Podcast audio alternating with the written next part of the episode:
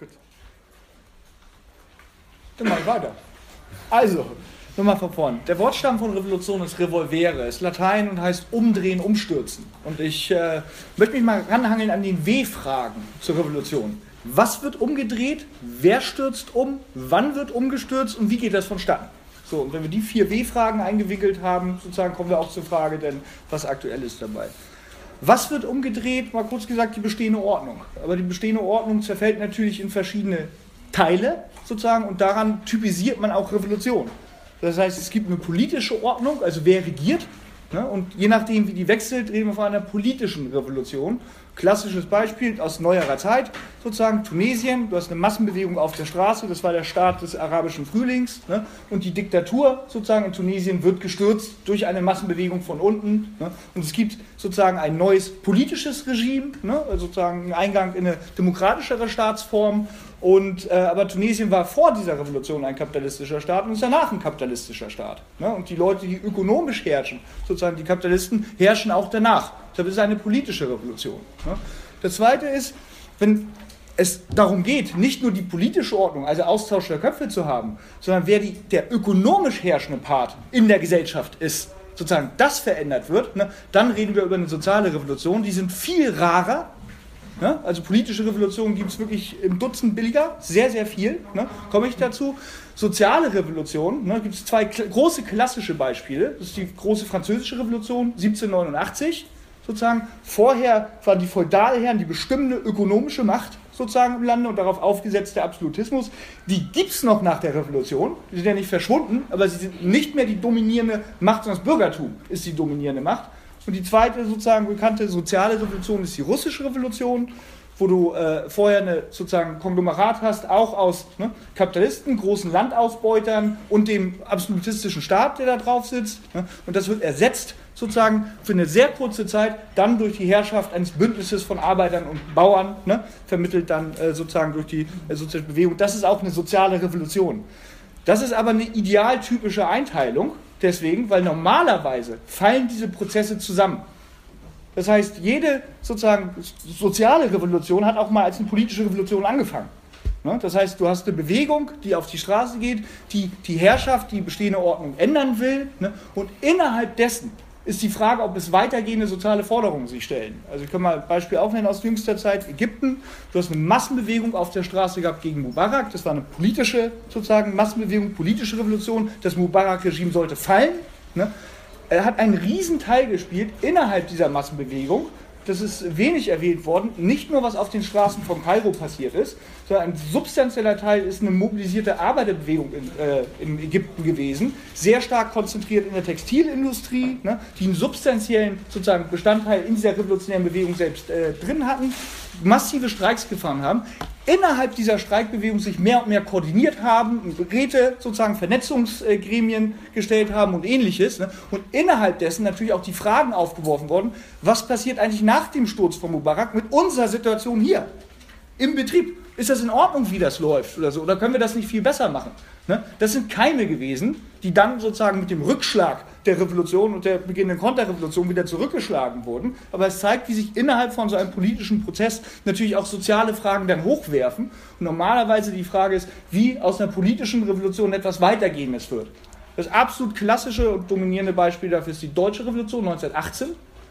Die politische Revolution, Sturz des Kaisers und der Könige, war innerhalb von Tagen abgeschlossen. Das System war sozusagen so morsch, ne, dass die Massbewegung dann der Matrosen und äh, Soldaten innerhalb von kurzer Zeit äh, das weggefegt hat. Ne? Letztendlich abgeschlossene politische Revolution äh, sozusagen mit den Tagen zwischen dem 9. November 1918 ne, und dann eine Woche später. Die Frage, ob daraus eine sozialistische, soziale Revolution wird, hat sich fünf Jahre hingezogen. Also sozusagen das Ende, sozusagen das fünf Jahre sozusagen revolutionäre Hebung, auch Bürgerkrieg in Deutschland gab von 1918 bis 1923. Wenig bekannt ist auch und nicht, ist auch aus gutem Grund aus dem Lehrplan. Also es wurde ja umgestellt in den gymnasialen Oberschulen von 13 auf 12 Jahre und es wurden die Lehrpläne ja auch bereinigt ne, innerhalb dessen. Und das ist einer der ersten Teile, sozusagen, der weggekickt ist. Also alle loben sozusagen, denn äh, in, in, Deutschland wird ja dann gesagt, so super, wir haben das allgemeine Wahlrecht ne, und groß das Frauenwahlrecht ne, und alle möglichen Freiheiten. Aber wie die hergekommen sind, sozusagen das erste Mal, ne? nämlich dass es erkämpft wurde von unten und auch wieder verteidigt äh, werden musste, das ist ein bisschen rausgefallen, das scheint irgendwie herbeigefallen zu sein. Ne? Innerhalb dessen sozusagen in der Deutschen Revolution kommt die Situation auf, ne, dass die Frage nicht geklärt ist, sozusagen, ob das weitergeht. Du hast parallel existierende, sozusagen parallel existierende Strukturen, ne, sozusagen den bürgerlichen Staat, aber in der deutschen Revolution selber wurde in der Selbstbewegung von Hunderttausenden von Leuten ne, natürlich andere Organe hochgeworfen, Räte, Organe der Selbst sozusagen Organisationen, wo die Frage offen stand, übernehmen die die Gesellschaft als ein Gegen- und Parallelstaat, wird diese Gegenmacht ausgebaut selber ne, und selber sozusagen zu etwas oder äh, wird das nicht? Da gehe ich nachher drauf ein, weil es die entscheidende Frage ist, das, äh, die entscheidende Frage ist das Wie. Aber wir können unterscheiden ne, sozusagen von politischen Revolutionen, die in sich die Frage stellen, sozusagen, ob es eine weitergeht und eine soziale Revolution gibt. Und das, die Frage der Aktualität und des Wie ist genau, wie geht dieser Prozess vonstatten. Das wird der nächste Teil sein. Wer stürzt um? Also es gibt das Diktum von Marx, wo er sagt, hier bei der Revolution, es handelt sich um die Bewegung der ungeheuren Mehrheit im, sozusagen im Interesse der ungeheuren Mehrheit. Das ist richtig sozusagen für die sozialistische Revolution, für die soziale Revolution. Es ist aber wichtig, und ich will das als Kontrastfolie ausführen, dass das nicht zutrifft für die bürgerlichen Revolutionen selber. Also du hast sozusagen die bürgerlichen Revolutionen gegen, gegen den Feudalherrn, das ist eine kleine gesellschaftliche Minderheit, aber sie gehen ja vom Bürgertum aus, was selber eine kleine gesellschaftliche Minderheit ist. Also in den Gesellschaften, in denen bürgerliche Revolutionen stattgefunden haben, ist ja so, dass die überwältigende Masse der Menschen Bauern waren, selber, und nicht das Bürgertum. So. Und dadurch hat das Bürgertum, was den Feudalstaat herausfordert, sozusagen, hat eine eigene ökonomische Machtbasis, weil sie haben ja Geld, Betriebe, Handel ne, und was sie alles machen. Aber die reicht natürlich bei Weitem nicht aus, um den Feudalstaat, der ja eigene Machtmittel zur Verfügung hat, ein Heer ne, und so weiter und so fort, um dieses äh, Feudalsystem äh, zum Fall zu bringen selber. Äh, ich habe eine bestimmte Frage, und zwar ist soziale und sozialistische Revolution das gleiche? Und wenn ja, dann kann es doch nicht sein, dass die äh, französische Revolution eine soziale Revolution Achso, war. nein, genau. Soziale Revolution, sozusagen, soziale Revolution ist der Wechsel sozusagen der ökonomischen Ordnung, da fällt die französische Revolution drunter. Sozialistische Revolutionen sind die Revolutionen sozusagen, wo der Kapitalismus durch den Sozialismus ausgelöst wird. Das ist der Unterschied. Ne? Also die sozialistische Revolution ist ein Fall der sozialen Revolution, nämlich der Übergang ne, von sozusagen Kapitalismus zu einer befreiten Gesellschaftsform. Das ist damit gemeint. Ja. Wenn es geklärt ist. So, ne? äh, wer stürzt um? Genau. Das Bürgertum ist eine Minderheit und war immer darauf angewiesen, weil es sozusagen zwar eine ökonomische Machtbasis hatte, ne, aber selber natürlich mit dem Feudalstaat hatte, der eine Armee und so weiter und so fort hatte, war immer darauf angewiesen, die Unterschichten zu mobilisieren gegen die alte feudale Ordnung. Es gibt keine bürgerliche Revolution, die unter dem Slogan gelaufen ist, fort mit der Herrschaft des Feudaladels, her mit der Herrschaft des Kapitals. Freiheit, Gleichheit, Brüderlichkeit. Äh, soziale Forderungen wie Landreform sozusagen sind entscheidend gewesen, ne, weil du natürlich mobilisieren musstest ne, und politisch mobilisiert hast sozusagen innerhalb dessen. Bei den großen bürgerlichen Revolutionen wie der französischen Revolution haben solche Ideen der Aufklärung, Gleichheit der Menschen und so weiter und so fort natürlich eine extreme Rolle gespielt in der Phrasiologie und wie man sozusagen nach vorne gegangen ist und die Leute mobilisiert hat. Das birgt aber in sich natürlich auch ein Problem, weil man teilweise die Geister, die man ruft, überhaupt nicht mehr los wird. Ne? Weil nämlich die, du mobilisierst sozusagen die Unterschichten mit sozialen Forderungen. Die Hauptsoziale Forderung ist immer gewesen Landreform. Sozusagen, da gibt auch das Interesse der Leute, die mobilisiert werden, nämlich der Bauern, die nicht mehr an die Scholle gebunden werden wollen, und das Interesse der Kapitalisten und des Bürgertums, die wollen ja auch, dass sie von der Scholle wegkommen. Ne? Weil du brauchst ja Leute, die disponibel sind zur Ausbeutung. Da geht das sozusagen konkurrent, aber teilweise wirst du die Geister, die du rufst, einfach nicht mehr los. Ne? Französische Revolution ist ein klassisches Beispiel. Der Ansturm gegen den Feudalismus sozusagen ist erfolgreich, sozusagen der Absolutismus zerbröselt. Weite Sektionen des Bürgertums in Frankreich waren bereit, jetzt einen Kompromiss einzugehen, weil sie waren eigentlich durch ne, und sich schiedlich friedlich zu einigen. Aber sozusagen das ist ein Radikalisierungsprozess innerhalb der Revolution gehabt, von Leuten, die viel weitergehen wollen ne, und die sich auch organisatorisch ausgedrückt hat, dann den Sanskaluten, den Jakobinern und so weiter und so fort, ne, die viel weitergegangen sind, weil es ein über sich selbst heraustreibendes Moment hatte. Anderes Beispiel, auch nicht bekannt, aber eine faszinierende Geschichte, ist die, äh, die Frage der, äh, eine treibende Kraft in der französischen Revolution ist das Handelskapital in Bordeaux gewesen, die wesentliche Teile ihres Reichtums aus der Ausbeutung von Sklaven in Santo Domingo äh, geholt hat. Das ist das heutige Haiti. So. Äh, die Sklaven, das war eine treibende Kraft im Kampf gegen den Feudalismus. Die Sklaven haben natürlich alles das, was produziert wurde, auch gelesen. Alle Menschen sind gleich, alle Menschen sind Brüder, fort mit den Fesseln der Ausbeutung und so weiter und so fort. Ne? Sagt Spitze, wir sind mit dabei. Wurde gesagt, nee, ihr nicht. So, und dann ist, ne, und deshalb sozusagen, ist es zum ersten erfolgreichen Sklavenaufstand gekommen. Also, das ist äh, geführt von Toussaint Louverture. Äh, und so, fantastische Figur. Äh, ich habe gehört, Danny Glover ist ja, der Schauspieler ist ja so ein harter Sozialist, also harter Sozialist, weiß man nicht, der versucht seit zehn Jahren Gelder aufzutreiben, also war bei Chavez und hat um Geld gebeten, um Filme zu machen über Toussaint Louverture und die haitische Revolution. Ne? Äh, ich hoffe, dass der jemals in die Kinos kommt, das wird bestimmt ganz toll äh, selber. Aber das zeigt ne, dass die Gefahr, die du hast, wenn du mobilisierst. Es gibt eine wichtige Strukturveränderung der bürgerlichen Revolution im 20. Jahrhundert, das muss man auch äh, sagen, die sich in überwältigender Zahl in den alten Kolonialstaaten äh, abspielen selber.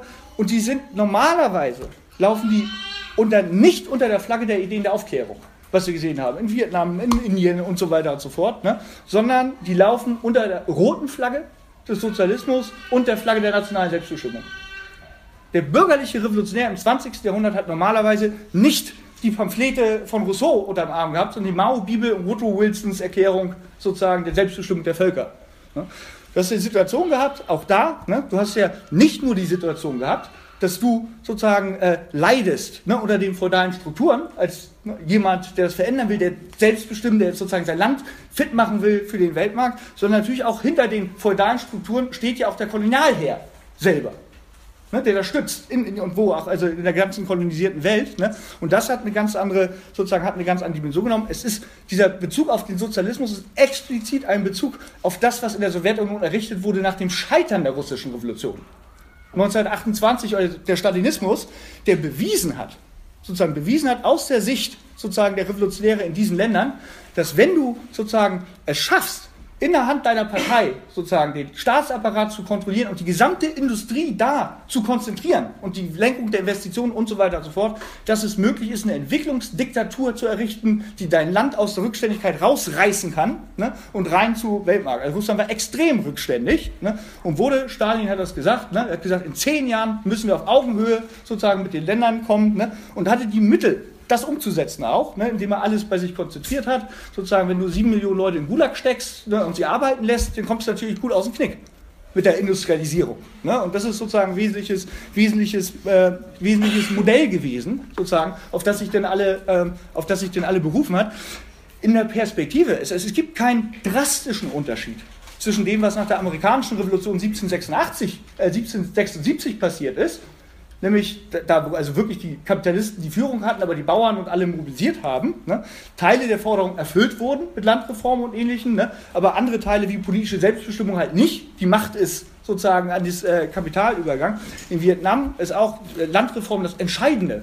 Also für den Vietcong haben ja Bauern gekämpft nicht irgendwer. Landreform ist das Entscheidende gewesen dabei, das wollten die Leute haben. Ne? Dann sind sozusagen die Landreform äh, gemacht worden, weil es kongruent war mit den sozusagen Forderungen einer Entwicklungsdiktatur, aber alles weitergehende, nämlich äh, dass man selber über den Staat verfügt und so weiter und so fort. Die Kontrolle den Staat war in Hand der Partei, nicht der Bauern, die gekämpft haben selber. Ne? Und hat das entsprechend äh, hat das entsprechend umgesetzt. Das ist sozusagen die bürgerliche Revolution, ne, wo du eigentlich sozusagen eine, eine, Bewegung der Minderheit im Interesse der Minderheit unter Zuhilfenahme der Mobilisierung der Mehrheit hast.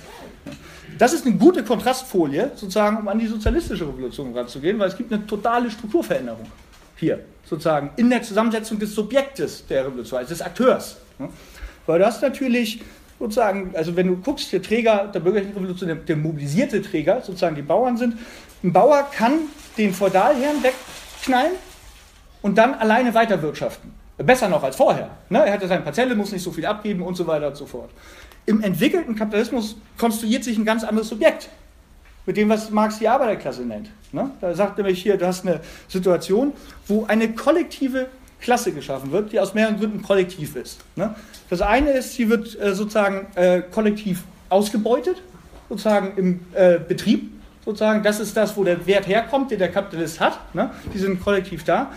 Explizit ist das für Marx ein objektiver Tatbestand, der nichts mit den Zuschreibungen, Selbstzuschreibungen der Leute zu tun hat.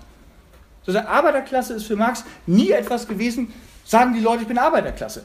Ehrlich gesagt, die Mehrheit der Arbeiterklasse in Deutschland, wenn du sie fragst, sagt nicht, ich bin Arbeiter, sag ich bin Deutscher, Christ, HSV-Fan, Surfer und so. Nee, die Selbstzuschreibungen sind auch ganz andere. Die Identitäten, die man sich gibt dabei. Das ändert ja nichts an der Tatsache, ne, dass sie sozusagen ihre Lohnarbeit verkaufen ne, und darin äh, sozusagen ausgebeutet werden. Das heißt, es ist keine soziologische Gruppe, es ist ein Tatbestand, es ist ein Verhältnis. Ne, ein Tatbestand sozusagen der, der Ausbeutung ist ein kollektiver Akteur. Und das hat ganz wichtige, sozusagen ganz wichtige Folgen, der kollektiv ausgebeutet wird, in kollektiven Städten auch, ne, Fabriken, Krankenhäusern und so weiter und so fort, hohen Arbeitsgrad der Arbeitsteiligkeit der, der Produktion der sozusagen auch nur, um sich zu wehren, er hat nicht wie das Bürgertum eine eigene ökonomische Machtbasis, bist allein völlig vereinzelt. Er hat aber ökonomische Macht, nämlich durch die Verweigerung, sich ausbeuten zu lassen, ne, also in Form von Streik, Verweigerung, einfach seine Arbeitskraft abzugeben, die er aber nie, nie, nie individuell einsetzen kann. Man kann nicht alleine streiken, also völlig witzlos sozusagen zu sagen, ich streike und 14.500 Leute latschen an dir vorbei in die Fabrik rein und so. Das kannst du nicht. Ne? Das heißt sozusagen, da es eine kollektive Ausbeutung gibt, kann die auch nur sozusagen kollektiv durch eine gemeinsame Bewegung beendet werden dabei, weil es ist kein, nichts, kein moralisches. Ne? Zusammen sind wir stark und so weiter und so fort. Das ist ein Fakt, ein Tatbestand des Klassenkampfes, ne? dass er allein überhaupt nicht zu führen ist. Ne? Ebenso gilt das natürlich auch sozusagen für die Kontrolle. Der Bauer kann allein sein Land kontrollieren. Dann es ist unmöglich, sozusagen, dass wenn wir uns mal vorstellen, die Herrschaft des Kapitals wird beendet, dass ein Arbeiter allein eine Fabrik führt. Das muss er nicht kollektiv gemeinsam mit anderen machen. Sozusagen, das ist das, was es gibt. Das sind objektive Tatbestände sozusagen innerhalb der äh, innerhalb dessen. Deshalb sagt das ein kollektiver Akteur. Ne? Deswegen die Bewegung der ungeheuren Mehrheit im Interesse der ungeheuren Mehrheit. Das ist unsere Seite ne? dabei. Das ist ein Grund, warum äh, äh, gesagt hat, das ist äh, wichtig. Zweiter Grund ist die, äh, ganz wichtig, dass man sagt, das ist eine Mehrheitsbewegung, ist die Struktur des Gegners, gegen den man da antritt. Weil wir haben die Situation, dass der Gegner sozusagen, also es herrscht sozusagen im Kapitalismus das Bürgertum, der Begriff herrschende Klasse, es ist aber eben nicht nur, das ist ja sozusagen das Auffällige hier, dass anders als im Feudalismus die politische Herrschaft und die ökonomische Herrschaft nicht in derselben Person zusammenfallen. Also im, im Feudalismus war der Landbesitzer der oberste Richter, der oberste Befehlshaber und sozusagen, also die Zentralfigur ist alles in einer Person zusammenzufallen. Es ist nicht so in Deutschland, dass der Chef von Thyssen der Bundeskanzler ist. Das ist getrennt. Kann man jetzt, da können wir lange drüber reden und so, da will ich aber ein bisschen was eingehen. Ne? Aber es gibt eine sozusagen, es gibt hier sozusagen, es gibt hier eine Trennung. Ne? Auf der Seite, dass die äh, sozusagen, dass die, äh, sozusagen, es gibt eine, das Kapital oder die Kapitalisten selber sind eine, also es gibt Projektklassenanalyse, ne, die das definieren eben nicht nur als wer hat Produktionsmittel, weil wir haben Aktiengesellschaften. Also wenn ihr eine, formal habt ihr, wenn ihr eine Daimler-Benz-Aktie habt, seid ihr Besitzer von Daimler-Benz, zusammen mit 500.000 anderen Leuten. Dann kommen wir ja nicht weiter, indem wir sagen, wer ist jetzt Besitzer äh, dabei. Ne? Wir kommen natürlich dadurch weiter, indem wir sagen, wer hat die Verfügungsgewalt und das ist natürlich der Vorstand und ähnliche Geschichten. Ne? Das ist eine Gruppe plus, die sind verbandelt mit einem hochzentralisierten Staatsapparat, der nicht identisch ist mit Regierung. Also Regierungen kommen und gehen, aber der Staatsapparat bleibt zu 99 Prozent dieselben Leute. Also da passiert relativ wenig sozusagen bei diesen äh, Regierungswechseln drin. Ne? Und der Staatsapparat ist geeicht sozusagen auf die Interessen sozusagen der Kapitalisten, hilft ihnen, ne, vernünftig eine Kapitalakkumulation herzukriegen und hat hochgradig große Zwangsmittel. Armee, Polizei und so weiter und so fort. Ne? Das ist eine große, das ist eine, ist eine kleine Minderheit, also mit diesen Projekten Klasseanalyse kommt man so roundabout. Also ich habe mich neulich eines, eines Antisemitismus-Vorwurfs ausgesetzt, weil ich zahlenmäßig benannt habe, wie groß die herrschende Klasse. Ich will nochmal sagen, die politische Herrschaft der herrschenden Klasse fließt nicht aus der Person heraus, ne, sondern sozusagen sie äh, sozusagen fließt aus dem System heraus. Aber es gibt natürlich Personen, die das tragen. Also das System agiert doch nicht körperlos irgendwie durch äh, Leute ne, dabei. Das sind roundabout 250.000 Leute, ne, wo man eigentlich sagen könnte, okay, ne, wir sind halt äh, 80 Millionen mehr, sozusagen ist nicht so wild, aber die haben extreme Konzentration von Macht selber. Durch die Produktionsmittel, aber auch durch den Staatsapparat. Und deswegen ist es überhaupt gar nicht anders denkbar im Kapitalismus. Sowohl aus der Struktur, wie wir uns strukturieren müssen, um Gegenmacht aufzubauen, ne, als Arbeiter, aber auch aus der Natur des Gegners ist überhaupt gar nicht anders denkbar als eine ungeheure Massenbewegung äh, die, äh, die auf die Straße geht, um diesen Staatsapparat äh, herauszufordern in der geeigneten Form. Ne? Das macht eine kleine Minderheit nicht. Ich will sagen, zum Beispiel die bewaffneten Streitkräfte. Die Bundeswehr ist ja scharf einsatzfähig und kann auch im Inneren eingesetzt werden. Ne? Wie, warum ist nicht jede einzelne große Revolution nieder, einfach niedergeschossen worden? Deswegen, weil wenn die Bewegung groß genug ist, also die Soldaten kommen ja nun aus dem Volk, wenn deine Oma, dein Kind, dein Sohn, deine Frau mit auf der Demo ist, sinkt die Chance drastisch, dass du diese Demo zusammenschießt. Das heißt, in jeder großen Revolution sind die Streitkräfte zerfallen des Staates, konnten nicht mehr eingesetzt werden gegen die Bevölkerung und haben teilweise die Waffen umgedreht selber, ne, sozusagen, und sind mit auf die sozusagen Seite der Revolution übergegangen. Aber das passiert nicht, wenn zehn Leute durch die Gegend toben. Ne, das passiert natürlich dann nur, wenn du sozusagen auch das Gefühl hast, es lohnt sich überhaupt nicht mehr für diesen Staat zu kämpfen, ne, weil der Druck so immens und überwältigend ist, dass es gar keinen Sinn mehr macht, sozusagen gar keinen Sinn mehr macht dafür, äh, dafür einzutreten. Ne? Deswegen, wer stürzt um sozusagen in der sozialistischen Revolution die überwältigende Mehrheit? Nicht sozusagen aus moralischem Impetus, ne? sondern weil wir eine kollektive Klasse sind, die sich kollektiv auch nur wehren kann, die überhaupt nur kollektiv Macht entwickeln kann ne? und weil sozusagen anders der Staatsapparat nicht rausgezogen ist. Wann wird umgestürzt? Äh, gibt das Diktum, wird mal oft gesagt von Che Guevara, die Pflicht des Revolutionärs ist, die Revolution zu machen. Das hört sich super romantisch an, ne? aber das ist kein Willensakt. Also wenn es darum gehen würde, dass bestehende revolutionäre Gruppen sagen, jetzt, wir proklamieren das, ne, dann hätten wir viele Probleme weniger. Revolutionen sind Produkt katastrophaler gesellschaftlicher Krisen normalerweise. Der Normalbetrieb regt nicht dazu an, alles in Frage zu stellen. Der Normalbetrieb regt dazu an, sozusagen das zu internalisieren, das System, ne, und zu meinen, okay, sozusagen, das ist alles in Ordnung so. Es ist sozusagen die Erfahrung eines katastrophalen Einbruchs. Das heißt, Revolutionen sind fast immer verknüpft mit Kriegen. Ne, also die ganze Welle der Revolution sozusagen ab von 1917 sozusagen bis hin in die 20er Jahre und so sind natürlich Produkt des Ersten Weltkrieges im Wesentlichen, millionenfacher Tod, ne, Zusammenbruch und so weiter und so fort und scharfen wirtschaftlichen Einbrüchen, die einfach den, den Boden rausnehmen, sozusagen, aus dem Leben von vielen Leuten, die da runterfallen. Ägypten wird auch gesagt, ja, das war die Diktatur von Mubarak. Aber der Mubarak ist ewig da, schon. Warum ist es genau jetzt losgegangen? Ja, weil im Zuge der großen Wirtschaftskrise äh, in Ägypten zum Beispiel die Subventionen gekillt wurden für Getreide und so weiter und so fort. Das Leben war unerträglich schlagartig für Millionen von Leuten und dann sind sie in Bewegung selber in Bewegung geraten. Das heißt, wenn wir über Aktualität von Revolutionen reden, kann sowas passieren überhaupt? A, es passiert? Haben wir beim arabischen Frühling gesehen. B, es ist eigentlich eine Aussage über die Stabilität des Kapitalismus.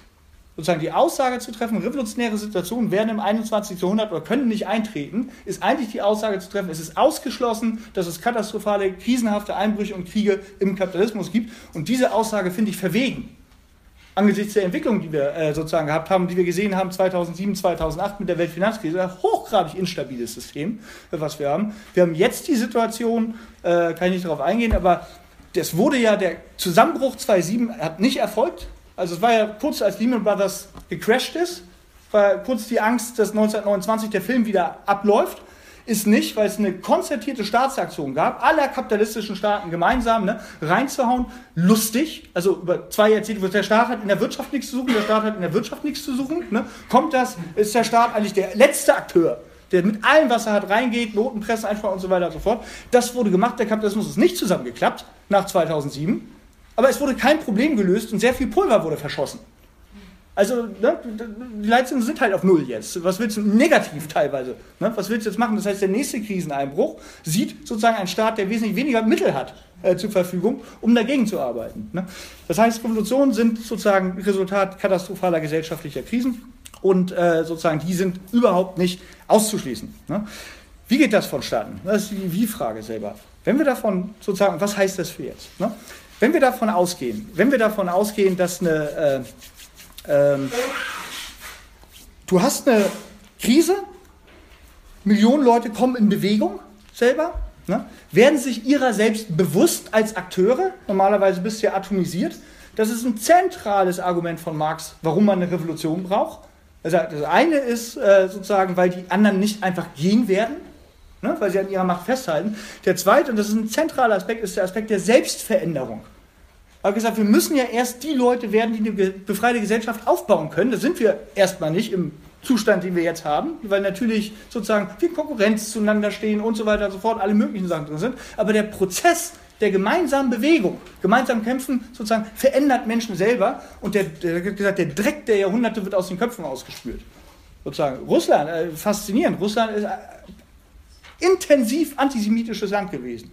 Mit großen Pogromen und ähnlichen Sachen sozusagen gegen Juden, ne, die wesentliche Führungsrolle sozusagen in der russischen Revolution ne, hatten jüdische Revolutionäre und auch für eine Funktion danach im Staat. Und zwar nicht, dass alle die Haare gerauft haben, das war dann einfach wurscht dabei in der Bewegung, weil man gesehen hat und so, die setzen uns für unsere, die setzen sich für unsere Ziele, die setzen sich für unsere Ziele ein. So.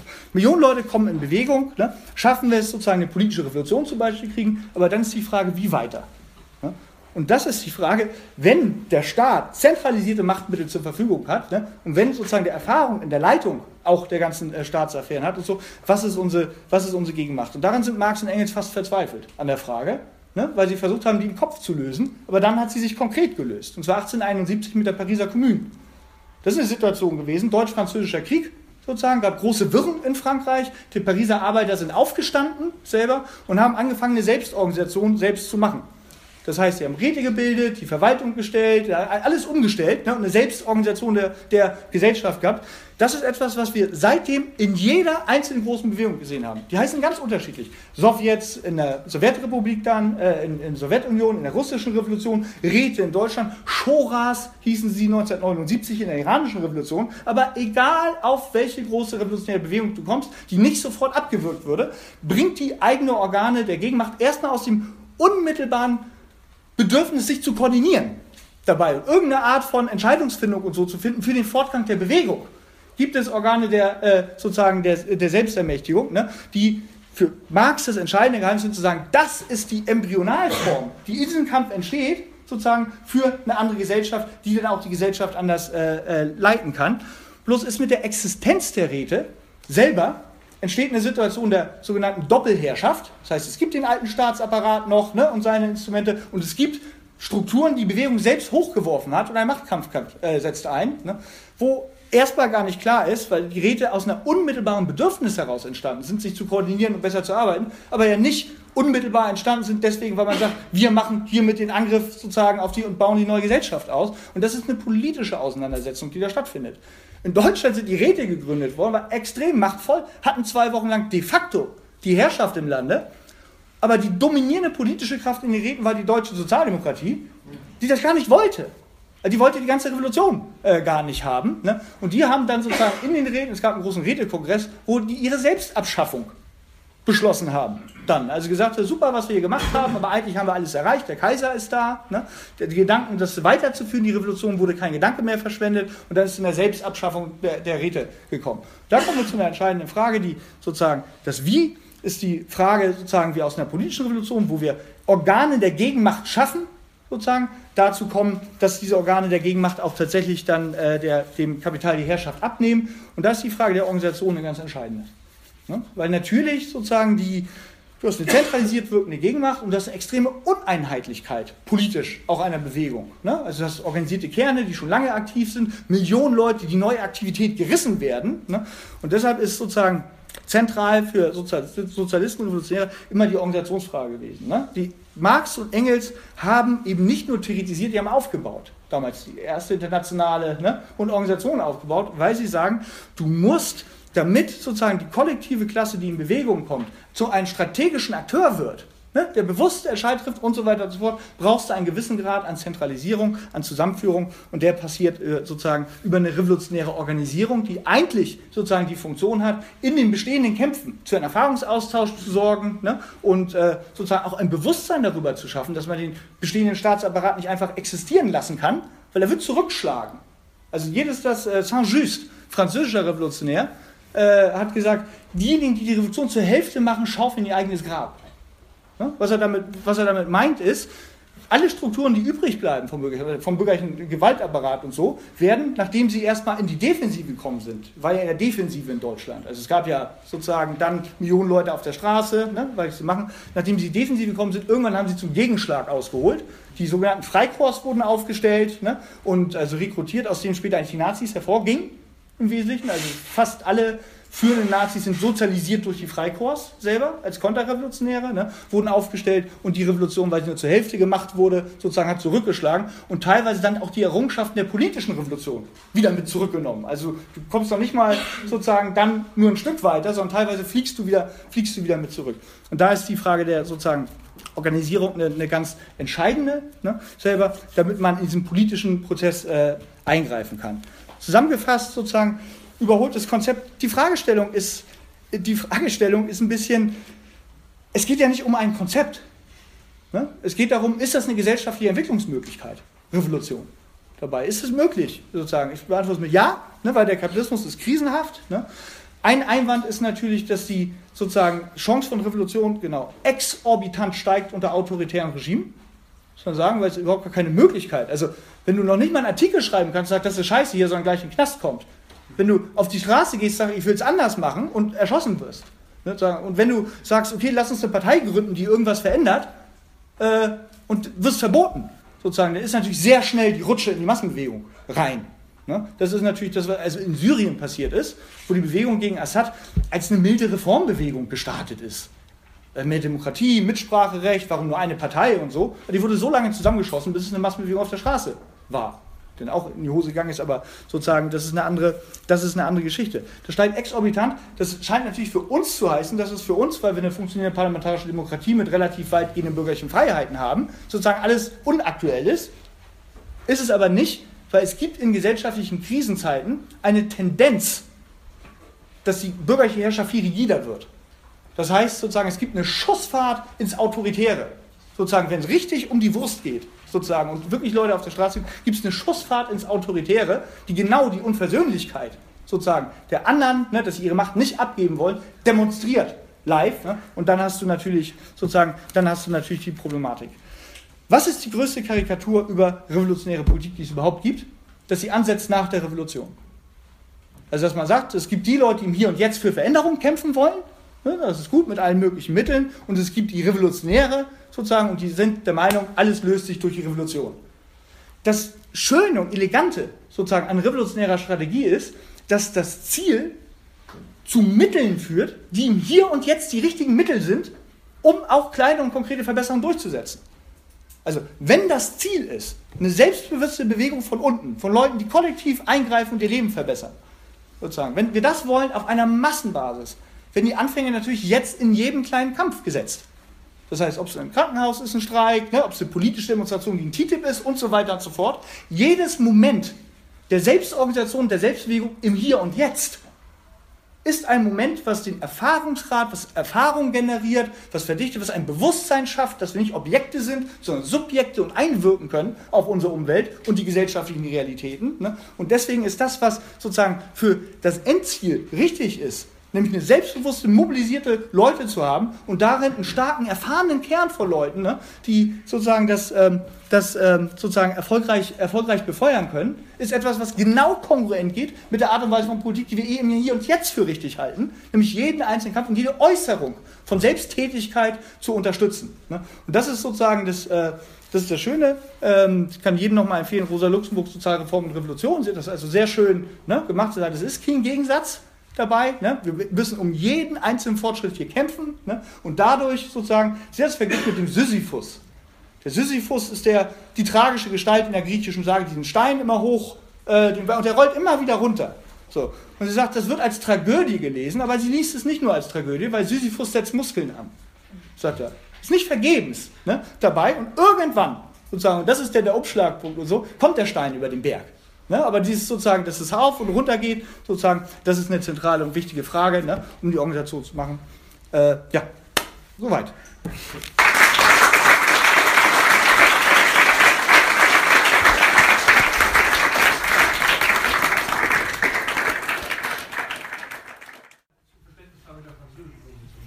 wir verbinden ja mit sozialer Revolution erstmal das, was Soziales rumkommt. Das ist damit nicht, es geht um die soziale Basis. Ne? Der Feudalismus, der Feudalherr, war der Herrscher und er hat vor allem auch den gesamten Staat nach seinen Bedürfnissen äh, gemodelt. Nach der Französischen Revolution hat das Bürgertum durchgebrochen der gesamte französische Staat wurde umgebaut auf, sozusagen, Weltmarktkonkurrenz und so weiter und so fort, ne, dessen zu machen. Das heißt, sie sind die neue ökonomische, also dadurch, dass sich der soziale Träger der Macht der ökonomischen Macht geändert hat. Ne? Dadurch qualifiziert die soziale Revolution. Ist kein qualitativer Ausdruck zu sagen, dass es den Menschen besser. Es ging tatsächlich den Menschen äh, erstmal besser ne? dabei, aber das ist nicht das, was das zu einer sozialen Revolution gemacht hat. Bewusstseinssprünge. Ich will ja mal den 68er Ball aufnehmen, weil es ganz spannend ist. Ich habe gerade mit meinem Sohn so ein Referat darüber vorbereitet, die ganzen alten Filme gesehen nochmal.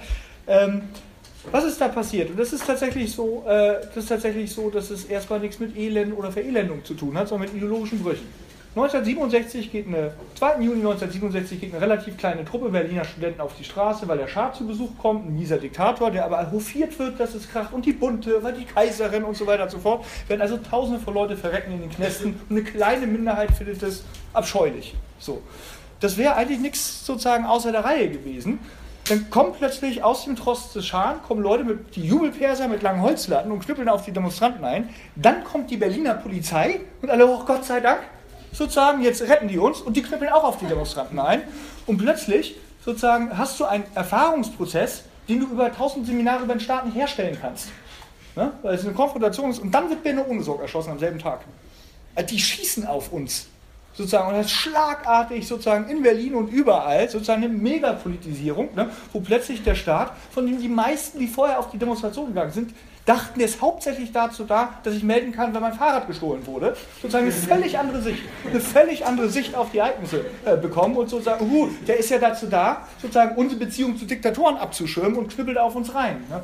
Und von da aus sozusagen, vor allem, dann gibt es die Bildzeitung, ne? die hetzt, hetzt, hetzt, die eigentlich noch sagt, dass, äh, und dann gehen Leute auf die Straße und so weiter und so fort. Und dann schwappt das, was begonnen hat als ein kleiner Protest gegen den Besuch eines Diktators und so, ne, in eine verallgemeinerte politische Bewegung über, die die Universitäten verlässt. Das ist ja das Spannende an 68. Ne? Das sind immer die, Studenten, die Studentenbewegung 68 und man lässt für Frankreich nochmal gelten, sozusagen, sagen, da gab es auch ne, sozusagen eine riesen Arbeiterbewegung und so. 68 ist der Beginn, aber es gibt die gigantische Lehrlingsbewegung Anfang der 70er Jahre in Deutschland, aus der also substanziell, also wirklich, Bernd Rixinger kommt daraus zum Beispiel und so, ne, wo eine Hunderttausende von Lehrlingen aufgestanden ist und sich eine, eine wirklich 20, 30 Prozent davon gesagt haben, ich bin revolutionär. Also das ist ja, ne, wie steht die zu Rudi Dutschke, wurde ja gefragt und so, ist ja gar nicht denkbar gewesen. Ne? Ohne den ganzen Prozess, der vorher an den Universitäten und so genommen hat. Das heißt, die Bewegung, ja, es gibt einen Bewusstseinsprozess und Leute, sozusagen Leute verändern sich und das füttert dann wieder rein in den ökonomischen Kampf, aber auch in andere Entwicklungen, weil der Hauptprofiteur, also wenn wir von 68 reden, sozusagen denken wir dann immer an die K-Gruppen ne? und aus denen nachher irgendwie die Grünen rausgekommen sind und so. Der Hauptprofiteur ist die SPD gewesen. 200.000 Leute sind in die SPD unter Willy Brandt eingetreten. Und Willy Brandt hat die Wahlen gewonnen nach 68. Ne? Was aber erstmal eine gesellschaftliche Linksverschiebung im Bewusstsein war, weil vorher die CDU regiert.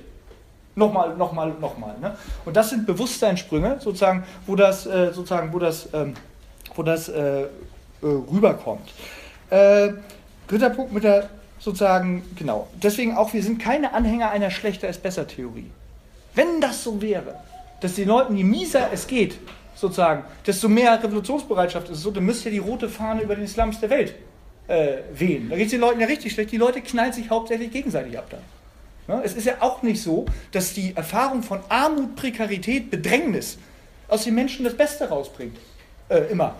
Sozusagen. Das ist ja überhaupt nicht der Fall. Sozusagen. Wäre es ja ein Automatismus, dann müsstest du ja nur warten und sagen, wir sind in die Schussfahrt nach unten. Ne? Und dann sozusagen werden die Menschen immer besser und immer solidarischer miteinander. Sozusagen, und dann geht es auf zur Revolution und so. Tatsache ist ja, die, der desorganisierende Effekt sozusagen von Prekarität, Armut und Not und Bedrängnis ist ja gigantisch sozusagen unter Leuten. Ne? Und deswegen auch zur aktuellen Frage, es reicht ja eben nicht, dass wir die tiefste Wirtschaftskrise seit 2007 und 2008 haben dabei. Das kann auch viel tiefer gehen, äh, die ganze Geschichte, ohne dass es zu was kommt. Das ist ja die Frage sozusagen nicht nur der objektiven Umstände, sondern auch des subjektiven Faktors.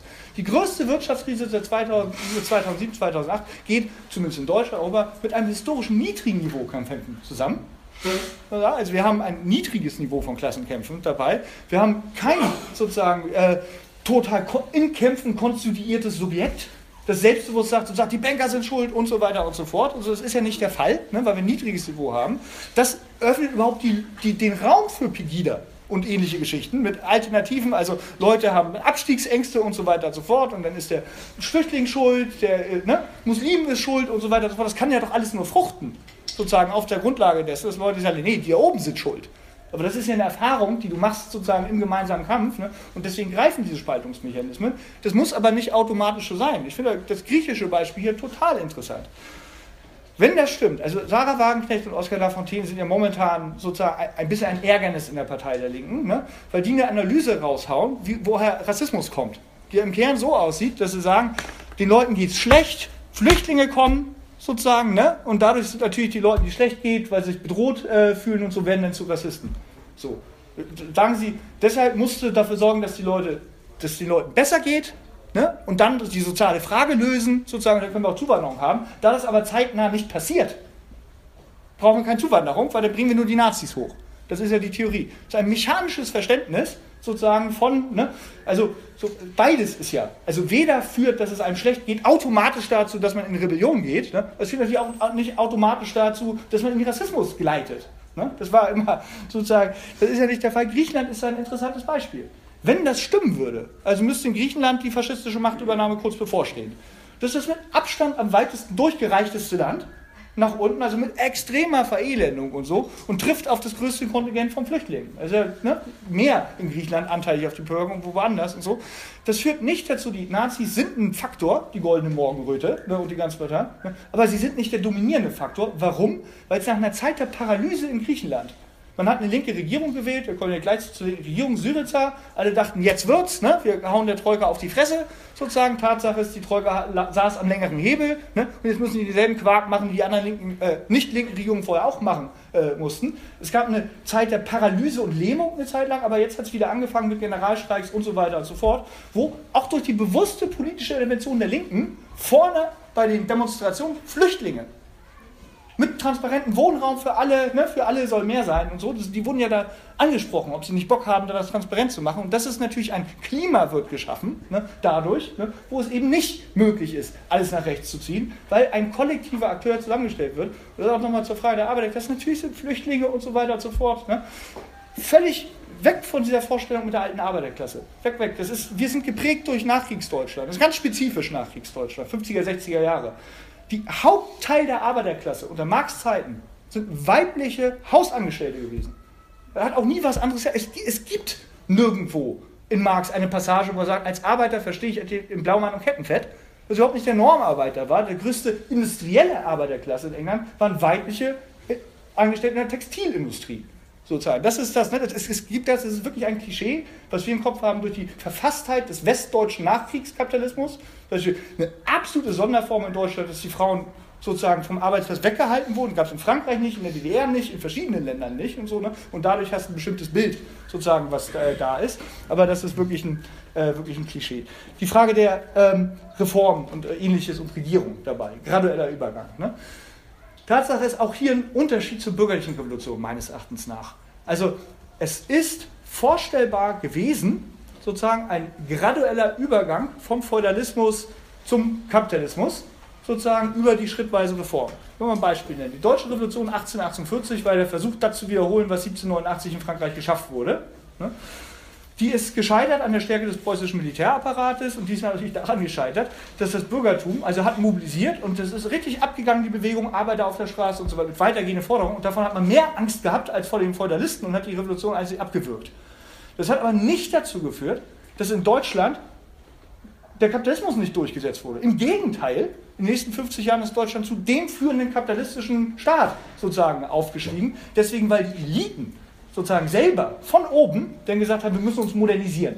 Ne, es wurde so ein Deal geschlossen zwischen den sozusagen Industriekapitalisten und den Feudalherren, den Junkern. Ne? Die einen kriegen den Staatsapparat, die Junker, die anderen kriegen die Fabriken. Ne? Und dann hat man Deutschland modernisiert von oben sozusagen selber. Das ist ein gradueller Übergang gewesen, ohne revolutionären Bruch, weil die Revolution war ja gescheitert.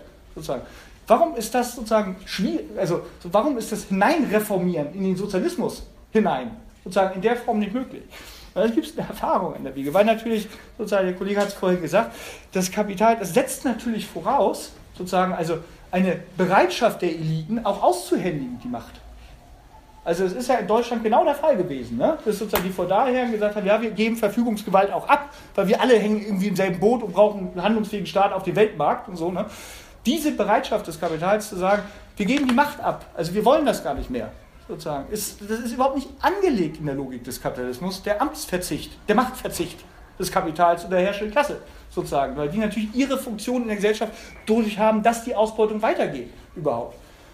Frage ist, können wir sie mit nicht revolutionären Wegen zwingen, das zu tun? Da gibt es ganz viele historische Erfahrungen, die zeigen, du kommst relativ, kannst relativ weit kommen, aber nicht durchkommen. Chile. Das ist eine Kombination von einer Massenbewegung, sozusagen von unten. Allende ist ein Produkt einer Bewegung. Der hat die Bewegung ja nicht gemacht. Ja? Sozusagen eine Massenbewegung von unten, die sich auch gegen die US-Konzerne, Ausbeutung und bla bla bla ist. Auf der Grundlage kommt eine linke Regierung an der Macht und macht substanzielle Reformen, eine unfassbare Verbesserung der Lage der Bevölkerung ist aber natürlich auch damit zu tun haben, äh, dass wenn du halt amerikanische Konzerne enteignest, die sind angepisst, die finden es nicht gut, sozusagen, dass das passiert. Ne? Und es gibt aber auch Leute in deinem eigenen Staatsapparat, die finden das nicht gut. So, ne? Und was ist dann passiert? Das ist weitergekommen, weitergegangen und weitergegangen, die Bewegung, ne? und dann kam der Putsch, sozusagen, durch Pinochet selber. Ne? Das ist sozusagen eine extreme Form dessen, aber es gibt ein Limit, sozusagen, wie weit man linke Regierungen gehen lässt. Und das Limit besteht auch darin, dass sie, es gibt von Tucholsky das Bonmot, sie dachten, sie wären an der Macht, sie waren aber nur an der Regierung. Das ist nicht eins, sozusagen, das ist nicht eins. Wer eine Regierung übernimmt, übernimmt einen Staatsapparat, der einen manchmal einfach nicht mag. Die können dann nicht verhindern, dass zum Beispiel eine linke Regierung gewählt wird, aber sie können verhindern, dass sie effektiv arbeiten kann und sie können sie zur Not zum Schafott bringen. Wie verrückte Stories von äh, dem Zustand, in dem Syriza die Ministerien angetroffen hat. Das verrückte Finanzministerium wurden Tonnen von Papier in den Schredder gepackt vorher, damit es nicht arbeitsfähig ist. Tonnen. Die haben ja angefordert bei der Linken und sagen, könnt ihr nicht hunderte von Leute rüberschicken und so, die irgendwie Ahnung haben, um mein Finanzministerium zu sein. Wir wissen gar nicht, wo wir anfangen sollen. Es gibt da keine Aktenlage über Steuererhebung und so weiter und so fort, weil der Staatsapparat finster entschlossen war, finster entschlossen war, diese Regierung zu sabotieren, vorne, oben, unten. Und das sozusagen zusammen gemacht mit der Troika, den Druck von außen und den Druck von innen und so, hat die, hat die äh, relativ äh, durchgerüttelt. Ne? Und letztendlich hat man sich dann dem gebeugt und gefügt. Mit den bewaffneten Streitkräften von vornherein gesagt, oh Gott, lass sein und das der Ernell gegeben. Also einer sozusagen rechten Partei hat das Verteidigungsministerium gekriegt. Das Erste, was sie gemacht haben, ist die gesamte griechische Flotte, die Gs, auslaufen zu lassen, um kurz vor der Türkei zu kreuzen und nochmal zu sagen, hier bleibt alles beim Alten. Ne, weil Griechenland ist zwar in der NATO, das entscheidende Militärbündnis ist Griechenland, Israel, Ägypten gegen die Türkei. Das ist das zentrale Bündnis sozusagen für die. Ne, das ist ja historischer Konkurrent. Ne? Und die haben mal gezeigt, wo der Hammer hängt. Ich weiß nicht, wie die Entwicklung in Griechenland verlaufen wäre, hätte ein Syriza-Minister die Armee übernommen und zum Beispiel die Demobilisierung und Entwaffnung angeordnet. Es gibt eine lange Tradition in Griechenland, äh, auf sowas zu reagieren, indem man einfach die Regierung in den Knast schmeißt. Also Griechenland hat diverse Militärregierungen gehabt. Das heißt sozusagen, es gibt einen Punkt, du kommst weit sozusagen, deshalb sind wir dafür, du kannst Reformen erkämpfen, ne? aber der Bruchpunkt, dass die bürgerliche Klasse freiwillig ihre Macht abgibt, die historische Erfahrung sagt, das tut sie nicht und irgendwann schlägt sie halt zurück. Kann aber auch subtil passieren. Also wir hatten eine Situation Anfang der 80er in Frankreich, da wurde François Mitterrand äh, gewählt. Den kenne ich noch aus meiner politischen Sozialisierung als rechter sozialdemokratischer Sausack, aber so ist er gar nicht angetreten. Der ist angetreten Anfang der 80er mit dem Programm 100 Tage Sozialismus. Das war ein weitgehendes Reformprogramm, das weit über das hinausgeht, was Willy Brandt oder ähnliche Leute gemacht haben. Verkürzung des Arbeitstages ne, auf 35 Stunden, Mindestlohn und ich weiß nicht was alles und so, ne, super. Und die haben tatsächlich, an, auch durch eine große Bewegung gefolgt, die haben tatsächlich angefangen, das währte nicht lange, die 100 Tage Sozialismus, deswegen, weil es gab einen Investitionsstreik der Unternehmen. Die haben einfach aufgehört zu investieren, das ist ins Bodenlose gefallen, der Franc. Ne? Und die französische Wirtschaft sah also nach äh, drei, vier Monaten sozusagen äh, Herrschaft der Sozialisten, stand vor der Zahlungsunfähigkeit. Die waren am Ende und dann hat nicht die Regierung gewechselt, aber die Regierung hat den Kurs gewechselt und hat neoliberale Politik stattdessen gemacht. Statt 100 Tage Sozialismus kam in 10 Jahre Neoliberalismus und so dabei, weil ein Machtmittel, auch jeden, unterhalb der Schwelle sozusagen der, der Armee wurde ein Machtmittel sozusagen ausgespielt dessen. Ne? Und das führt mich zur Annahme, dass der graduelle Übergang, also jede historische Erfahrung spricht dagegen. Sozusagen, die historische Erfahrung spricht dafür, dass sie alle ökonomischen Mittel einsetzen und relativ ruchlos sind, auch in der Wahl der Mittel äh, selber, wenn es denn sozusagen zur, ähm, wenn es zur Sache geht. Ja, das sind, glaube ich, diverse, wahrscheinlich nicht alle, aber. Wir haben noch vier Minuten. Was haben wir noch? Vier Minuten. Achso, ja, letzter Punkt mit der ähm, Rekonstituierung des strategischen Subjekts sozusagen. Also, das ist natürlich. Ich will auf die Frage von Daniel zum Zustand der Linken eingehen, weil ich halte das für, für ganz, eigentlich ganz wichtig. Ne? Du hast sozusagen, das ist ja nicht nur die Situation, dass du ähm, sozusagen Krise hast, die Situation, dass du ein relativ niedriges Klassenkämpfer, aber uneinheitlich hast, sondern natürlich ist auch der Zustand der Revolution Linken desolat. Also muss man sagen, hier sind ja drei politische Atombomben explodiert innerhalb von 30 Jahren. Das eine ist sozusagen innerhalb unseres Lagers. Das eine ist die Erfahrung mit der Sozialdemokratie an der Macht. Eine Riesenhoffnung, sozusagen, was sie alles machen. Willy Brandt, Willy Wählen, ich weiß nicht was, also das ist ja alles weg. Ne? Also sozusagen diese Gerhard Schröder, diese Verkehrung des Begriffes Reform, das also das früher etwas war, wo Leute sagen, die Reform. Ne? Willy Brandt, Bildungsöffnung, Hochschulen, die Reform kommt. Heutzutage gehst du ja in Deckung. Ja, wenn das Wort Reform fällt und so. Ist natürlich immer gemeint, ist Deform. Abschaffung, niedrig machen, wegmachen und so weiter und so fort. Der Begriff ist ja völlig entleert. Ne? Und das ist eigentlich die Krise des sozialdemokratischen Projekts.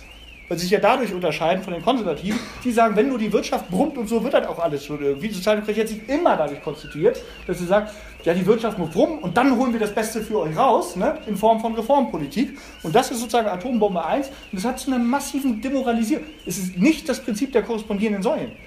Die Leute verlieren die Hoffnung in die Sozialdemokratie und alle gehen dann zur revolutionären Linken über. So, die verlieren die Hoffnung und die verlieren einfach die Hoffnung. Erstmal. Ja, das ist sozusagen, das ist natürlich so und sagen, alles ist scheiße.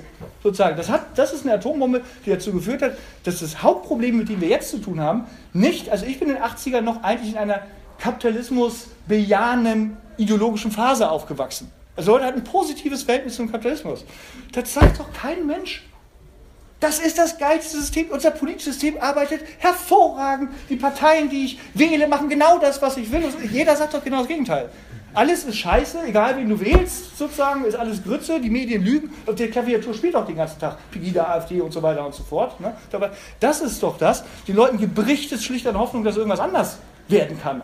mangelt an Alternativen dazu, sozusagen. Das ist das eine Problem, was wir haben. Das zweite, die zweite Atombombe, die explodiert, ist natürlich die Erfahrung. Äh, jeder Mensch, der Sozialist ist, muss sich auch damit auseinandersetzen, dass äh, ein Ostblock existiert hat, der sich nur mit Marx, Engels, Sozialismus und so weiter und so fort war, der aber tatsächlich nichts mit Sozialismus zu tun hatte, sondern Einparteiendiktatur, wo die Leute geschuriegelt, ermordet, ich weiß nicht, was alles im Knast gesteckt waren. Das ist doch ein politischer Faktor in dem, was wir hier tun. Sozusagen, dass der Begriff wahnwitzig sozusagen durch den Schmutz gezogen wurde. Ne? Ich habe das nur kurz angerissen, sozusagen, was ich glaube, was das war im Ostblock. Ne? Das waren Entwicklungsdiktaturen, sozusagen, wo letztendlich, da hat natürlich kein Arbeiter irgendwas geleitet, das ist doch klar. Ne? Oder ein Rat oder so. Ne? Also sozusagen ist natürlich alles nicht passiert, sondern die Partei sozusagen ist die herrschende Klasse, ist das Bürgertum da gewesen ne? Äh, und hat den Staat in sich sozusagen die Produktionsmittel bei sich konzentriert, um sich zu entwickeln und zu machen und das über eine Ausbeutung, die halt anders äh, organisiert wurde. Das ist ja gar nicht klar. Das sind die beiden Stränge und das ist natürlich eine Sache bei der Rekonstituierung, dass man das überhaupt mal entstellt und sagt, das hat mit unserer Vorstellung gar nichts zu tun. Sozusagen ist ganz wichtig, wenn man eine revolutionäre Linke wieder neu konstituieren will. Und dazu muss man sozusagen, das ist ja der Kongress mit Sinn des Kongresses und so, dass wir diese Erfahrung gemeinsam auswerten, weil ich halte weder den Weg sozusagen der Sozialdemokratie, ne, was ja der, der Machtabtritt Stimmzettel sozusagen, vier Jahre und ihr macht, das Wort Volksvertreter ist ja wörtlich gemeint der vertritt. Ich, ich trete meine Macht ab in den Moment des Stimmzettelausfüllens an diesen Menschen, dem ich sie übertrage. Und von mir wird erwartet, dass ich dann die Fresse halte, bis ich in vier Jahren wieder die Gelegenheit habe, nichts zu ändern. Weil es völlig wurscht ist, wie ich da wähle, ne, sozusagen, und dann ähnliches rauskommt. Das ist ja die ganze Idee, sozusagen. Äh, das ist ja die ganze Idee dahinter. Ne? Das ist sozusagen für den Aufbau einer in der revolutionären Linken sozusagen absolut entscheidend, sich damit auseinanderzusetzen, ne, mit dem Scheitern dieses Weges ne, und gleichzeitig ne, äh, zu sagen, dass autoritäre Diktatur auch zu erklären, sozusagen, wie das zustande gekommen ist, dass das mit unserer Vorstellung eines Sozialismus von unten überhaupt nichts zu tun hat, weil das sind beide Spielarten eines Sozialismus von oben. Stellvertreterpolitik. Also es gibt eine Stalinismus und Sozialdemokratie scheinen Wesen nach, wenn man sich auf Demokratie völlig gegensätzliche Sachen zu sein. Aber sie eint, und das hat schon immer in der Sozialbewegung, eine Grundidee, nämlich das Stellvertretende. Also ich wähle jemanden, also die Sozialdemokraten, und die machen das für mich. Oder? Die Partei macht das für mich. Der Grundgedanke ist genau derselbe, ich mache nichts. Und das ist sozusagen im gesamten Revolutionskonzept, der spricht gegen alles. Wenn ich nichts mache, sammle ich keine Erfahrung. Ich knüpfe keine Bande. Ich werde nicht kollektiv. Ich werde nicht solidarisch. Ich lerne nicht, wie ich sozusagen mit anderen irgendwas machen. Gar nichts passiert bleibe atomisiert, vereinzelt ne, und verarscht letztendlich. Und so. Das ist völlig antithetisch, diese beiden. Es gibt eine Tradition des Sozialismus von unten, die ist völlig marginalisiert gewesen immer, die ist zerrieben worden zwischen dem Mahlstein, sozusagen Sozialdemokratie, sozusagen im Stalinismus dabei, also sozusagen die organisatorischen Träger haben die paar tausend äh, und Keksleute nie, sozusagen, äh, nie überschritten.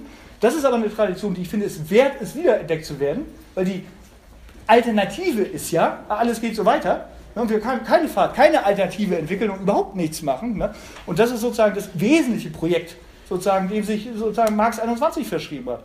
Auf ideologischer Ebene, also dadurch, dass wir darüber diskutieren, aber vor allem auf der praktischen Ebene auch, ne? dass wir versuchen zu machen einen Kampf gegen die AfD auf die Beine zu stellen oder einen Kampf in den Krankenhäusern auf die Beine ne, zu stellen und so. Ne? Weil das ist, glaube ich, äh, eine Chance. Ich glaube, es gibt ein Riesenbedürfnis dazu, sozusagen, dass, äh, dass darüber wieder geredet wird. Ne? Aber es gibt kaum Träger, die diesem Bedürfnis gerecht werden können. Und das macht natürlich auch ein Kongress mit ein paar hundert Leuten. Nicht in der Breite der Bundesrepublik ne, selber. Aber ähm, wir versuchen da hinzukommen. Ne? Und würden natürlich sozusagen freuen uns über jeden, der uns da mit unterstützen möchte. Danke.